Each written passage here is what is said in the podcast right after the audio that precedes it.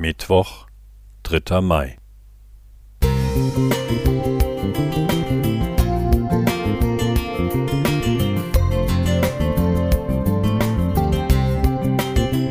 Ein kleiner Lichtblick für den Tag.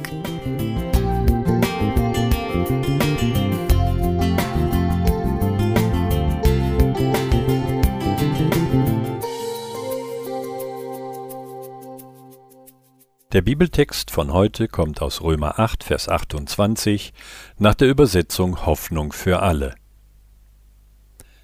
Das eine aber wissen wir. Wer Gott liebt, dem dient alles, was geschieht, zum Guten.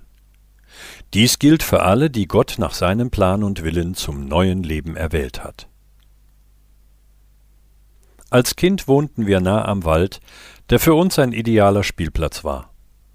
Wir spielten gern am Wasser, und durch die vorhandenen Bombentrichter, die sich mit Regenwasser gefüllt hatten, gab es genug Gelegenheit dazu. Ein besonderes Vergnügen war es, selbst gebaute Papierschiffchen schwimmen zu lassen. Wir achteten immer darauf, dass die Schiffchen in Reichweite blieben, um sie nicht zu verlieren. Und doch geschah es einmal, dass ein Boot weit abtrieb und wir es nicht mehr erreichen konnten. Auf einmal warf jemand mit Steinen nach dem Boot. Trotz unserer Proteste ließ er sich nicht beirren. Dann bemerkten wir, dass sich das Schiffchen dem Ufer näherte, so dass wir es greifen konnten.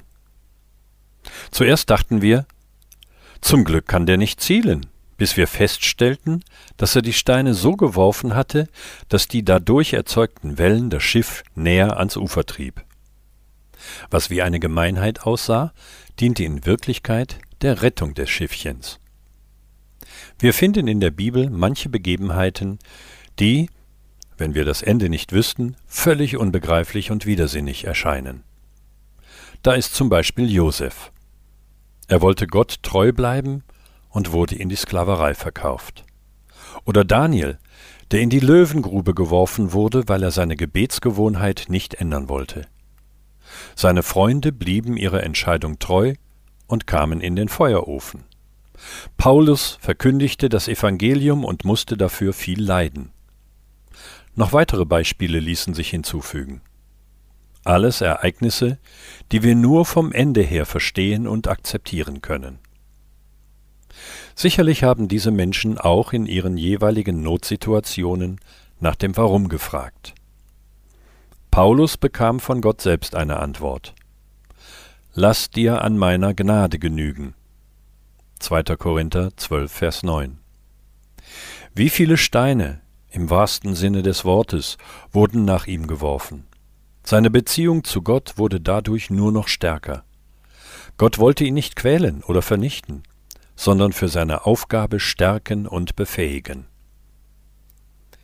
In Jeremia 29, Vers 11 sagt Gott, Ich weiß wohl, was ich für Gedanken über euch habe, spricht der Herr. Gedanken des Friedens und nicht des Leides, dass ich euch gebe Zukunft und Hoffnung. Franz Josef Eitenayer Musik